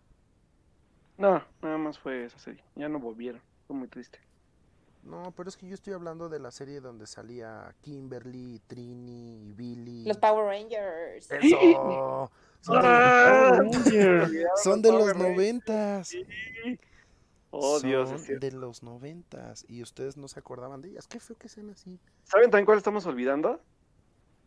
Clarisa. Pero Clarisa no era como ¡Ah! más. Lo explica todo. Clarisa era muy buena. No, hacía de los noventas. Y era, y era Melissa John Hart, sí, es cierto. ¿Eh? Fue el primer papel de Melissa y de ahí salió el De ahí se fue a Sabrina. Ajá. finales de los 90. Porque según yo, Clarisa es del 91. Híjole. Ay, qué bonito, tienes razón. Y aparte Clarisa, hola Sam. Ferguasa, su hermano. Y Fergusano, el El Fergusano. Fergusano. Sí. Fergusano. Que de repente, que, que la dejaron hacer Ajá. como dos años y cuando regresaron el actor ya era como mucho más alto que Melissa, ¿no? Ajá, sí, de hecho. ¿De qué miedo? No creció. Yo, yo dije China hace rato y no, y no hablamos de, de Hércules. Ah, con Claro, es cierto. De la barra de programación. Incluso hubo un capítulo, ¿no? En el Un que crossover. China salió con Hércules, algo así. Ajá, sí es que creo que uno es spin-off del otro. Según yo, China es spin-off de Hércules. O sea, creo, creo Sí, que salió, salió de... Sí salió de, de, de Hércules sale China. Porque era como su, como su sidekick a veces. Ajá, no, pero es que, es que, o sea, el... O sea, lo que, yo, me- lo que yo me acuerdo es que la serie era Hércules y que ahí sale China y que todo fue como de, oh por Dios, ¿qué es eso? Y China le hicieron sus series, hizo un spin-off y Hércules se murió, pero China no. O sea, China se quedó como de, ah, no más, está bien chido ese pedo. O sea, Sí. tuvo más relevancia China que Hércules, Que ¿no? Hércules, exacto. Y luego hubo, uy, yo no me acordaba de esto. Ryan Gosling hizo una serie del joven Hércules. ¡Ahora! ¿En serio? Sí, hay, hay una serie llamada Young Hércules y, y Young Hércules y es Ryan Gosling. De sí no sabía. Yo tampoco, lo estoy googleando. Es que me quedé, me quedé así como de, sí, ¿no? Porque Hércules y Sabrina y de repente veía a Ryan Gosling y dije, ¿qué clase de Brad Pitt vendiendo pollos es esto? Resulta que, resulta que hizo una serie del joven Hércules. No, pues cero relevante, aparte duró un año, parece. Y lo creó Sam pues no. Raimi, o sea, Órale. Interesante. Dios. Y es que también ahí fue la cuna de, de directores chingones, porque Joss Whedon salió de Buffy. Mm, Y Otro que no sabía. Sí, Sí, ¿no? Josh Whedon salió de Buffy. Joss Whedon es de Buffy, ajá. Sí. Y, y, bueno, luego hicieron Ángel, pero... Ángel, Ángel es, es este, el, el mismo vato de Bonds, ¿no? El marido de Bonds. Ajá, este Daniel Craig. No, David Boreanaz. ¿No está no, Daniel Craig? Daniel Craig es el James Bond. Claro. Sí. No, Sí. ¿cómo crees que Daniel Craig salió en Bonds? Ah, en Bonds. ¿Qué entendiste? Bond. Ok, sí. Bond. Sí, es que Bond, Daniel Craig. O sea, Todo Es el Bond. esposo de Bond. ¿Cómo que Bond ya es gay y tiene un esposo? Y ahora. No, no, no. Pero a ver, ya repasamos todas las series así habías y por haber. Oigan, hablando de, hablando, ser rápido porque estamos hablando también de puras series, de puras series, eh, pues norteamericanas tal cual. Ni se te Pero había series, había series de los noventas en México. Sí, pero eran soñadoras y todas esas Mm. cosas. No, no, no. Estoy hablando de series, no de novelas. Chiquititas. Es que, ah, o sea, ¿había series en México? Porque, por ejemplo, novelas, Odisea, ¿no? Bur- Yo rec- Odisea Burbujas era una yo serie, Pero Aunque dice no era- burbujas desde los 60. pero había sí. como, había como re- re- re- remakes, o sea, para nuestras épocas y así. Series mexicanas de los 90, eso, es- eso es interesante, ¿eh? Yo recuerdo una, pero no sé si era de los 90. De hecho, creo que es más bien del 2000 y también siento que es icónica. El diván de Valentina. Uh, Ah, chico, chico, ándale, chico, sí. Pero eh, no es de los 90. Según yo, es como del 2000 y algo, ¿no? 2000 para adelante. No sé, sí creo que es 2000 ya esa. No, es que está muy para allá, porque o sea, está papá soltero y la carabina de Ambrosio, Dios, qué asco de programa, yo sí lo Eh, veía. la de, de Cándido Pérez es de los 80. Chiquilladas. No, Cándido 90. Pérez sí es como muy para allá. Es que no me acuerdo. Según yo es no, no, sí es 80, sí, ya me acordé. Sí, no, el doctor Cándido Pérez y este... Ay, ¿cómo se llamaba? Cachún Cachún Rara. No, el cachón es de los 70, no manches. Por eso, Sí, no, no. pero el Cachún duró como mil años. Las mejores series de la televisión de No, en serio, es que, es que México nunca ha sido serie, o sea, de series, ha sido de novelas. Pero, o sea, sí había, o sea, sí, o sea, por eso pregunto si a nosotros como de los 90 nos tocó alguna de nuestra época. Antes del diván de Valentina, ¿qué había? ¿Qué otras series había en el 11? Yo no me acuerdo. No sé. Por ejemplo, igual otra, otra que... ¿Cuál? ¿Del vampiro? Ernest el vampiro. ¡Ay, Ernest el vampiro! Ah, Ernest. Sí, es cierto. Pero era mexicana, Ernest el vampiro es mexicana. Y Ah, no, ¿verdad se- que decimos mexicanas? Perdón. No. También, también, ¿cómo se llamaba el elefante? Babar. Babar. Ese, Babar también estaba bien chido. Babar. Lo- ¿Los, los Moomins era de, de los 90 también o eran más de 80s? Son más viejos, ¿no? Los Moomins. Sí, yo son sí. La vida son tan Oigan, me acordé de una caricatura que a ver, a ver si ustedes se acuerdan y si la llegaron a ver. Era de dos niñitos que tenían como varias series y una de ellas era la Liga de la Acción. Kablam. Kablam. Kablam. Aparte, Kablam era muy rara porque era entre animada y un Y stop live action motion. raro. Stop motion, sí, era, Stop Kablam era de las sí. más raras también. O sea, estaba Ángel Anaconda, la, la, esta de, que dices tú de la Liga de no sé qué chingados. O sea, sí, había como, también era como muy, muy, muy bizarra para su tiempo y pues, para mí muy adelantada. Sobre todo porque, por ejemplo, el, el- el ejemplo de Ángel Anaconda, que era stop pero, pero con, con cartón, por ejemplo. Sí, O sea, Henry y June, ¿no? Eran, eran los, los batitos que lo conocían. Ay, Ándale, ajá. lindo. Ah, sí. Es Nisi. Fondue. No manches, es Nisi Fondue era de Uh, Kablam. sí. Oh, por Dios, la vida con Lupi. Ay, Aquí, aquí sí voy a. En esta serie que ya que estamos hablando de series de los- de los noventas, esta creo que sí. Es bien raro porque yo me acuerdo que me encantaba verla a mí y no mucha gente se acuerda de ella. Que, que es una serie como. Que de hecho creo que según yo fue muy corta, que también pasaba en Nickelodeon, que se llamaba Las aventuras de Pete y Pete. Pero no sé si alguien la recuerda. Ah, sí. Ah, que por fin alguien se acuerda de eso. Que eran, que ¿Las eran, aventuras de quién? ¿Pete y Pete? Pete y Pete, ajá, eran, era un chavito gordito, él era el menor, y un flaco alto era el hermano mayor. Y ellos vivían como en el sur de Estados Unidos. La serie como que el, el tema principal era este rollo de los conflictos familiares, ya sea de aspectos económicos o conflictos como personales muy interesantes, pero donde también se supone que el factor más importante de la serie es que su mamá había tenido un accidente y tenía una placa de metal en la cabeza. Entonces la mayoría de los episodios, Pete y Pete como que entre que abusan y la cuidan a la vez de todas las locuras que llega a hacer durante el episodio por tener este tipo de cosas. Hay uno bien cagado donde me acuerdo muchísimo que la mamá se, se literalmente se pega a un, a un, este, a un campo de imanes en un, en un tipo de trabajo de, de campo y tienen que hacer lo posible por tratar de despegarla de ahí para que su papá no se dé cuenta que la descuidaron, por ejemplo. O sea, Por era una, era una, era, era una serie muy, muy, creo que muy pocos la vieron. A mí me gustaba mucho porque era como muy, muy rara para su tiempo. De hecho, según la tienen clasificada como una serie con estética grunge o noventera de ese tipo. O sea, es muy raro porque sí la serie, como que yo la recuerdo muchísimo, pero es muy poca gente creo que se, se, se acercó a ella. Y más porque nunca pasó en Canal 5, por ejemplo. Sí, creo que, creo que ese era, eso- o sea, por ejemplo, nuestra cultura, el hecho de que llegara una serie a Canal 5 era decisivo para, para ser relevante, porque así le pasó, por ejemplo, a, a Dragon Ball. O sea, yo creo que Dragon Ball todo el mundo lo tiene en la cabeza porque el Canal 5 no dejó de repetirla por 20 años. Claro. O sea, y de repente ya cuando iban a, a vencer a Tao Pai Pai la reiniciaban y volvías a empezar y pues ni modo, te fregaste. ¿no? Yo Claro, justo creo que lo mismo pasó con Don Gato y su pandilla, ¿no? En otros países no fue tan relevante y aquí sí, aquí era como Don Gato y De su hecho, pandilla. De hecho, Don Gato y Pandilla es la, peli es la, es la serie de Hanna Barbera con más fracasos en todo el mundo. Solamente México es la única que la ¿En serio? Sí, es, la- es el, es el fracaso más grande de Hanna Barbera.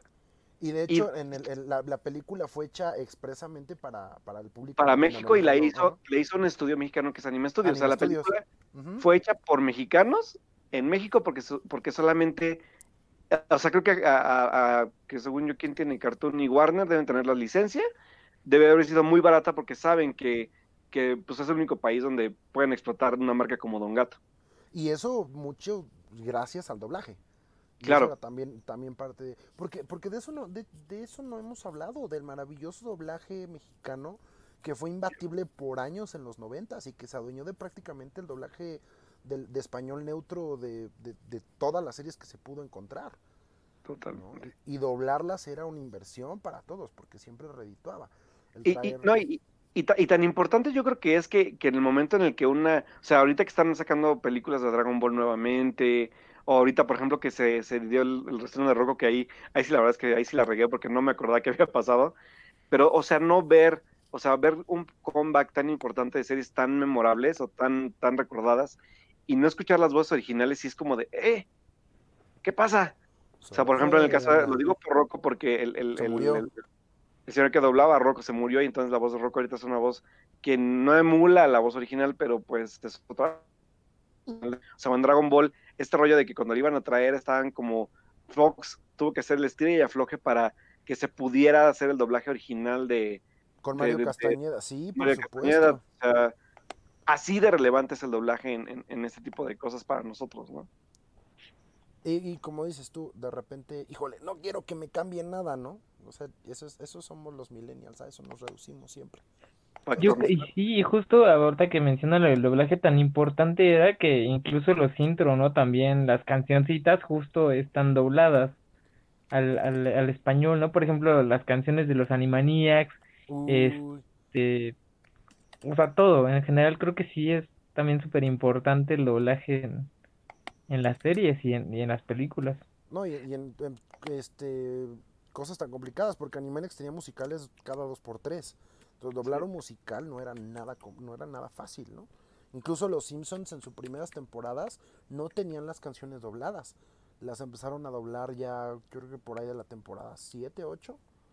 Todavía cuando fue lo de la, lo de la casa de burlesque, We Put Your Spirit in Springfield, sigue siendo en inglés. ¿no? Y, y- y para otras series y para otro tipo de inversiones sí era básico. Animaniacs no entenderlo, o sea, no, no doblar las canciones era perderle la mitad de la serie por completo. Era tan divertido de verdad. Y aparte yo me las sabía todas. Luego yo, me sabía la canción de los países cuando tenía como 12 años. Así, así, así Uy, de ridículo. Creo que. De donde también los salen nenes. De la lo agradecían. Cañón, ¿eh? Así como. Botswana, Brasil. Güey, y entonces ya con todo, con todo el repaso que hicimos de series de, de los noventas, así, ¿ustedes creen que eran mejores las series de los noventas a las series actuales o no? ¿Tú qué dices, Ross? Mm creo que era diferente porque eh, una cosa que sí eh, noto mucho, bueno, dos. Una, eh, estamos en la época de, de las historias recicladas, que, eh, por ejemplo, o sea, ahorita vemos como, o sea, los niños no saben que había clásicos de Disney mucho antes, ¿no? Tal vez, pero, o sea, siento que, que, que la industria de entretenimiento no les está dando como algo propio de su generación, o sea, es como remake de live action y no sé qué, o sea, digo, si la fórmula funciona, por un lado está bien porque se sigue como conservando esas historias que nos gustan, pero, eh, y otra cosa es que antes, eh, o sea, no teníamos una oferta tan amplia, ¿sabes? O sea, tenías que, que esperarte una semana para ver el siguiente capítulo o hasta que salía el DVD o cosas por el estilo. Y ahora de verdad es como eh, maratonear, ¿no? O sea, es como tienes dos días para aventarte una temporada completa de una serie. O sea, creo que es, es tanto lo que tenemos que, tantas opciones, que ya es como difícil decir, este, ¿qué veo primero, no? O, o qué veo después. Entonces, eh, yo creo que cambia mucho más que la calidad y el contenido de la serie, sino la oferta que hay, ¿no? Por ejemplo, ahorita decía Eduardo que Dark es de las mejores series, yo así soy hiper mega fan de Dark, así es de lo Tú que ibas a más me dar un diplomado, ¿no? Para entender. Sí, Dark. una masterclass. Sí, de Dark. Eh, Yo te voy, te voy explicando dar como el meme, ¿sabes? Como este meme de, de, de Pacific Rim, que sale de Pacific Rim, del vato Ajá. este, así explicando con todos sus sí, sí, sí. papeles, así. Así te veo. Exacto. Así estaba yo con, con Dark, ¿no? Y este, entonces es como, pero, pero, o sea, todavía no acabas como de, de asimilar una serie cuando, o sea, tenía poquito de haberse, de haber salido la segunda de Dark, cuando ya estaba la tercera de Stranger Things, entonces es como que siento que luego no te da ni chance como de, como de asimilar qué es lo que estás viendo, entonces yo creo que hay muy buena calidad de series, o sea, como que los formatos también te ayudan a, a tener más opciones, o sea, antes era pues, ya lo que pasaban en Canal 4, Canal 5 y los que tenían cable pues eran afortunados, ¿no?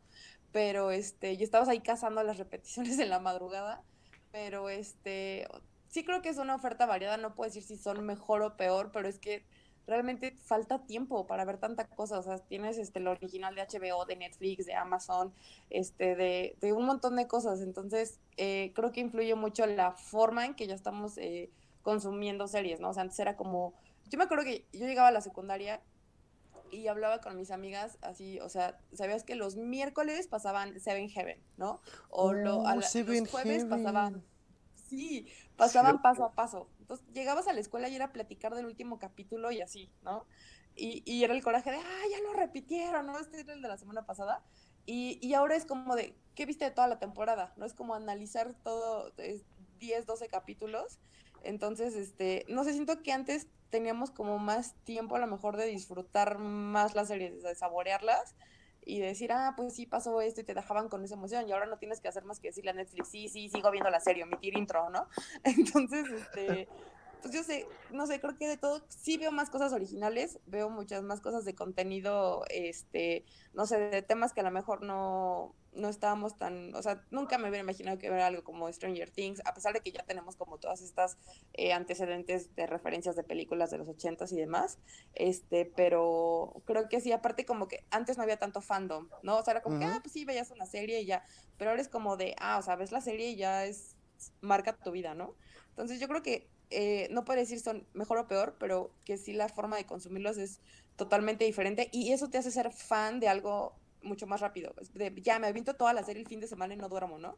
Este, y cosas por el estilo. Entonces, pues es diferente la forma, pero pues ya, ya debemos nuestros sueldos en este, en las suscripciones de cada mes. Y falta Disney Plus, ¿eh? O sea, todavía falta Disney Plus y, y, HBO más, o como se vaya a llamar. Y... Sí ay no, ya no quiero nada de eso.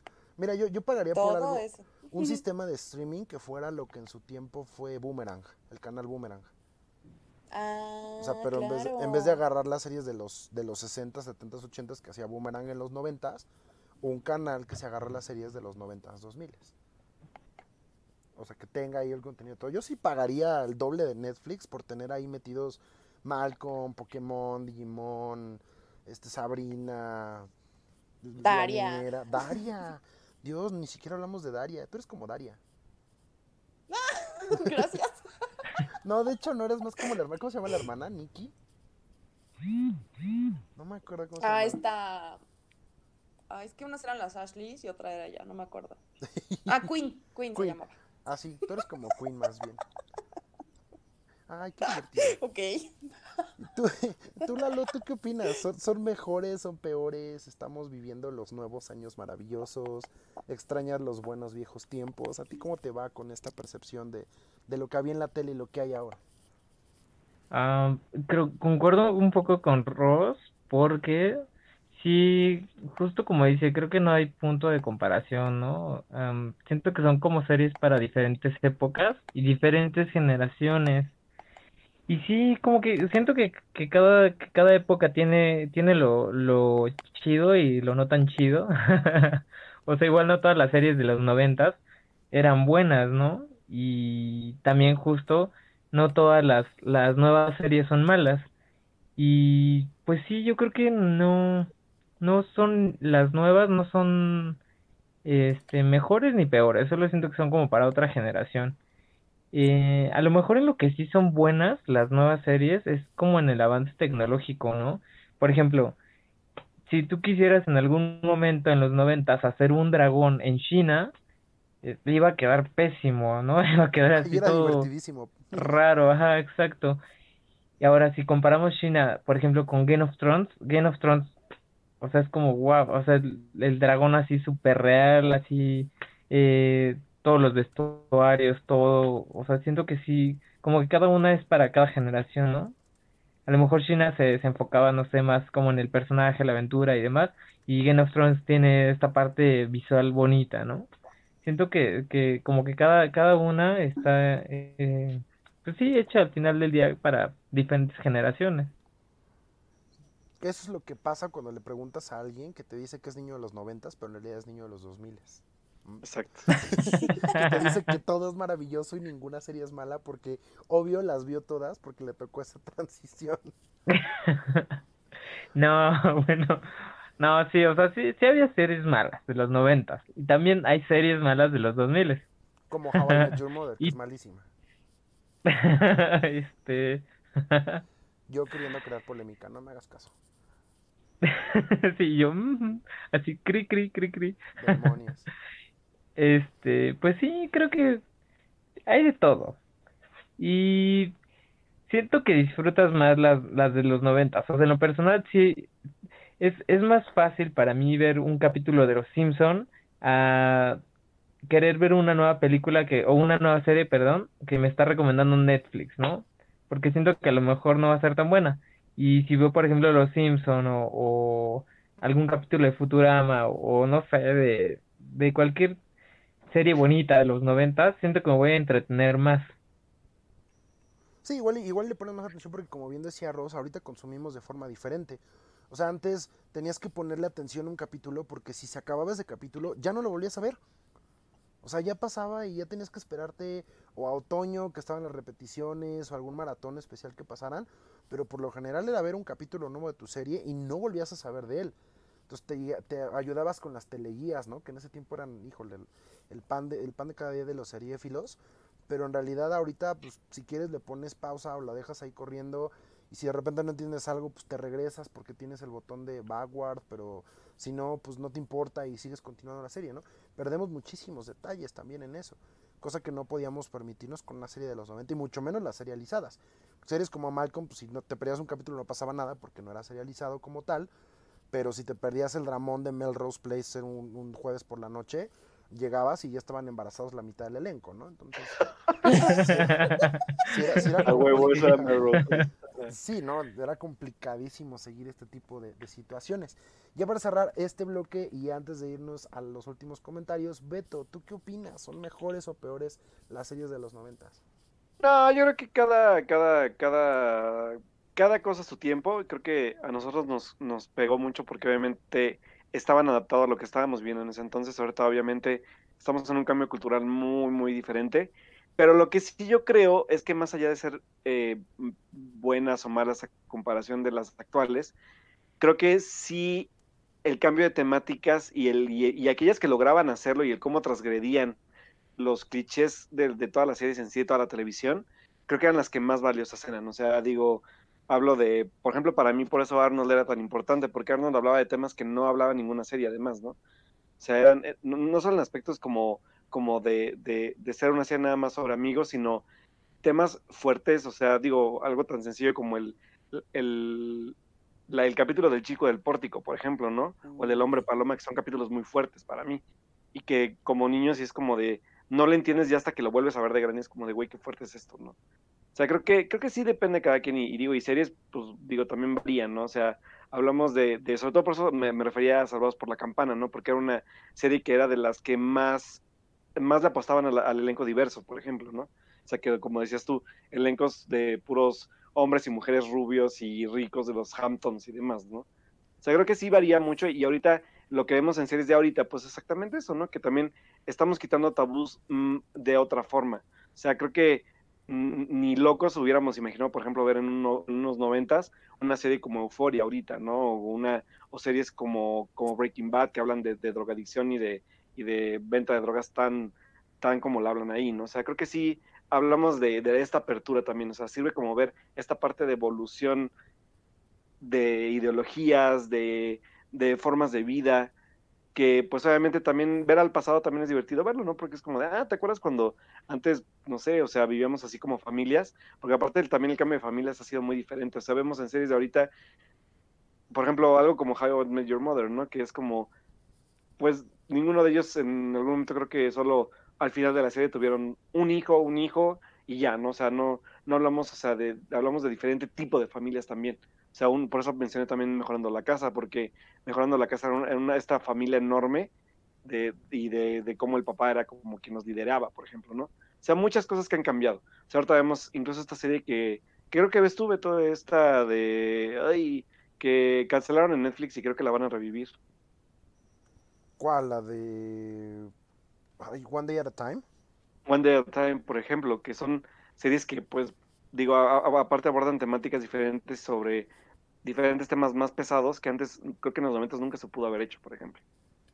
Sí, es, O sea, creo que es- no, o sea, para, para finalizar nada más mi punto es exactamente, creo que más bien no hay peores y mejores porque también, como decía ahorita Lalo, ¿no? O sea, en sus tiempos también cada uno tuvo su, tuvo series buenas y malas como ahorita también.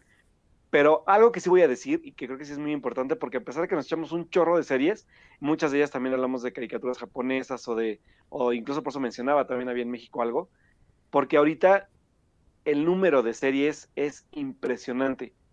Y hablo de series de todos los países. Estados Unidos, Inglaterra con su Doctor Who y con su Sherlock. Hablo de, de México con su La Casa de las Flores, con esta serie de, de Club, de Cuervos. O sea, cuánto ha evolucionado la forma de narrar historias en la televisión con la llegada, por ejemplo, de las plataformas de streaming donde ahora todo mundo tiene acceso a ellas, ¿no? O sea, más que creo que, más allá de, de que sí la televisión antes era gratuita y todo entrecomillado, pues aún así ahorita el, el, cómo ha llegado a alcances muy importantes este tipo de, de, de, impulso de series en general, porque por ejemplo Dark es alemana, ¿no? Según yo. Sí. Uh -huh. O sea, o sea, vemos ahorita, digo, y cada uno habla a su forma y a su estilo de sus, de sus culturas de formas diferentes y son un exitazo. O sea, creo que eso ha cambiado. O sea, el cómo ahora vemos más contenido con mucha más diversidad cultural, no solamente ahora diversidad de personas, sino cultural. O sea, creo que eso es lo que ha hecho ahora esta evolución de los 90 hasta ahora. Sí, definitivamente vemos ahora caras distintas, historias diferentes, enfoques que ya no son solamente desde una clase privilegiada o una clase que estuviera ahí como, como siempre un role model, ¿no? Que antes era aspirar a ser este tipo de personajes que están en la televisión, porque incluso en algún momento yo leía hasta el príncipe del rap que era incluyente, hablaba de una familia de adinerados. O sea, que no era, que no era el, la persona de color al uso ¿no? en, en, Estados Unidos. Y esto pues, es parte de, de, la evolución y de cómo contamos historias. Se ven las caricaturas, cómo empezamos. Para mí, Animaniacs es el papá de Rick and Morty, ¿no? Y, así podemos ir dando este, ejemplos de cómo eh, las, las, series de aventuras llegaron a, a, la cumbre con Avatar, The Last Airbender, o, o, o, tener ahí a South Park al pie del cañón, que siempre ha sido mucho más atrevida que los Simpson y sigue dando lata, ¿no? Sigue dando guerra. Entonces, pues ya para, para finalizar este hangout en el que no llevamos, llevamos casi dos horas, en serio, es poca, son pocas las veces en las que, en las que la charla se pone tan amena que llegamos, llevamos una hora cuarenta, creo que todavía no llegamos a las, a las dos horas. Pero acuérdense que fueron 20 minutos de descubrir quién era el crush de, de Ross. Que sí descubrieron. Sí descubrimos, pero híjole, se va a quedar en un misterio como, como, como los finales de muchas series de los noventas que cancelaban y que, y que nunca supimos qué pasó después de eso. Entonces, antes de despedirnos, la pregunta del siglo para cada uno de ustedes es, ¿qué serie les gustaría que regresara? De estas que no han regresado, que no hemos tenido por acá. Pero antes de cerrar el hangout, sí me encantaría saber qué les gustaría que estuviera de vuelta. Ojo, no cuentan este, las que ya están en producción porque yo diría mil veces Animaniacs, pero sabemos que va a regresar el próximo año. Entonces, a ver, Ros ¿cuál te gustaría que fuera la serie de tu infancia, de los noventas, que regresara así con todo y que fuera un trancasísimo? Sin pensarlo dos veces, fenomenoide. Híjole, idea, idea millonaria, ¿eh? yo creo que sí pega ahorita muy sí. cañón fenomenoide. ¿Y tú, Lalito? A ver, de a ti qué se te ocurre traer de entre los muertos. Ay, no sé, tengo que pensarlo porque mmm, creo que no hay alguna a la que a, a, la que le a la que traería de vuelta. Pero a lo mejor no, no sé. es que es que tú seguiste como 20 series favoritas, entonces está medio cañón. Vamos vamos a saltarte, vamos a pasar con Beto y ahorita regresamos contigo. Beto. Iba a decirlo, pero no lo voy a decir porque iba a decir Arnold, pero señores, Arnold tuvo un comeback el año pasado con una película que finalizaba la serie muy bonito y muy emotivo y voy a llorar. Pero bueno, no voy a hablar de Arnold. Creo sí. que más bien, creo que sí me gustaría ver regresar en un, en un formato de este tipo. Yo creo que saben, saben qué me gustaría ver si, si, si regresar a los castores cascarrabias. Creo que sería un, un, un comeback interesante de ver cómo se adaptan a estas nuevas épocas. ¿Como Rocco? Ándale, algo así, pero aparte porque hablamos de que los castores, eh, o sea, todo este rollo que, que, que, tienen como esta, esta, esta como parte de zona, zona donde viven y sus ideologías y el vivir juntos, no sé cómo sería en una época actual, ¿no? No, eso sería interesante. Antes de, de, hacer el último comentario con Lalo, vamos a dejarle que piense unos 30 segundos. Yo sí les voy a decir, yo sí quiero que regrese Friends. Y que recupere su trono como la mejor serie, como la mejor sitcom de la historia. Así que ojalá, ojalá regrese pronto Friends. Todos seamos felices y podamos conocer a los hijos de, de, las parejas en Friends. Ahora sí, Lalo, el último comentario de la noche se queda de tu lado. ¿Qué serie regresas? Ya sé cuál, pero creo que no la mencionamos y tampoco es de los noventas. Oh, pues. Billy Mandy. oh, Billy Mandy me encantaba. Era, era buena. Yo tengo, yo tengo un Billy de juguete, de hecho, al lado de aquí de donde estoy. Entonces, sí, te la compro. Aunque no sea de los noventas, creo que la vamos a dejar pasar por el día de hoy. Pues por hoy vamos a terminar este hangout. La verdad es que estuvo increíble. Estuvimos al borde de la lagrimita, Remy, este, con todas las series que recordamos. Eh, muchísimo aprendizaje y sobre todo el darnos cuenta que después de años y años y años nos seguimos sabiendo los intros de nuestras series favoritas de la niñez. Muchísimas gracias por habernos acompañado. Nos despedimos. Ross, ¿dónde te podemos leer, escuchar? ¿Dónde acudimos? Todo, todos tus shameless plugs van de una vez. Todo lo que hago. Bueno, principalmente me encuentran en Twitter. Eh, ah, ya inauguré mi página de Facebook. Sí, ya le Este, dimos También me like. encuentran como, como Ros Borbolla, donde este, comparto memes y tonterías y así. Este, Y el Ros obviamente Todo lo recomienda. que hago en Autocinema Coyote. ¿eh? Y el Ross recomienda. Ah, sí, claro, y hashtag Ros recomienda. Este, en Twitter me encuentran igual, ya denme follow para llegar a los 2000 seguidores. en Instagram y recientemente también estoy haciendo este algunas colaboraciones para filmadores, entonces por ahí también este ando publicando cosas de, de este de lo que hago y que no hago en autocinema, lo que viene pronto y, y todo así. Ros Borbolla, arroba Ros Borbolla. Perfecto, denle follow en todos lados, en Twitter, en Instagram, en Snapchat, en Tinder, en Grindr y en todo lo que se les ocurra. Ahí está, arroba No, no tengo Tinder, pero ya estoy, ya estoy pensando en abrir uno, ¿eh? Híjole, no, ya vas a llegar a los 2000, ya le vas a declarar tu amor a, a- a tu crush, ya. Ay. No, dijimos que, que video cantando. No, video bailando como Carlton. Ah, bailando, Haz sí, un video, perdón. video bailando como Carlton. vamos, vamos a ver si lo logras. Ahorita los, ahorita vamos a convocar a todo el poder tuitero. A un follow Friday. Ya es Friday. Ya podemos dar un follow Friday. Ya toca. Lalo, ¿a ti dónde te podemos encontrar? Platícanos. En Twitter estoy como Cinéfilo Tavares y en Facebook estoy como, bueno, no yo, más bien mi página está como Los Palomeros, en Instagram como L Palomeros y en Twitter como L Palomeros también. Em, ¿qué más? Pues ya, ah bueno, y mi, en mi Twitter, eh, perdón, Instagram, ya desvariando, perdónenme. En Instagram estoy como Lalito Tavares.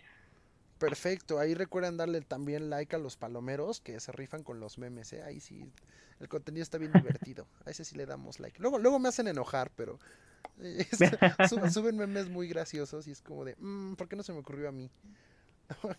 Y por último, el ingeniero Alberto Molina, ¿a ti dónde te leemos? ¿Dónde te- Ya, ya he escuchado tu, tu, sal- tu este, salida como 20 veces esta semana, pero una Esta vez semana sí. Una vez Pues más está muchas- bien. Sí, bueno, pues bueno, me pueden encontrar en Twitter como Alberto Molina, con Molina con doble O. Y pues ahí pueden leer todo lo que publico sobre contenido que escribo de cine, sobre los podcasts que tengo por ahí, incluyendo obviamente de la cuarta pared.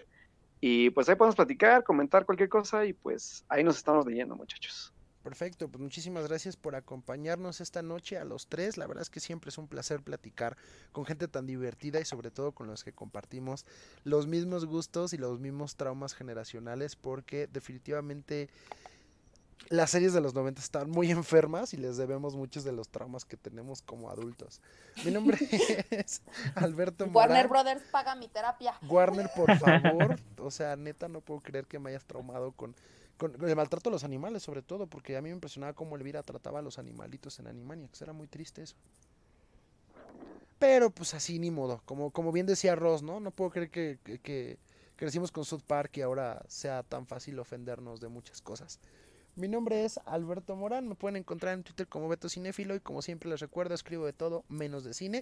Los esperamos en el siguiente hangout de la cuarta pared. Recuerden que pueden unirse a nosotros mandándonos un mensajito en cualquiera de nuestras redes, la cuarta pared MX en Facebook y en web, la cuarta pared MX.com y en Twitter como LSP-MX. Nos estamos viendo la próxima, seguramente con una década más adelante, tal vez una década más atrás, no lo sabemos.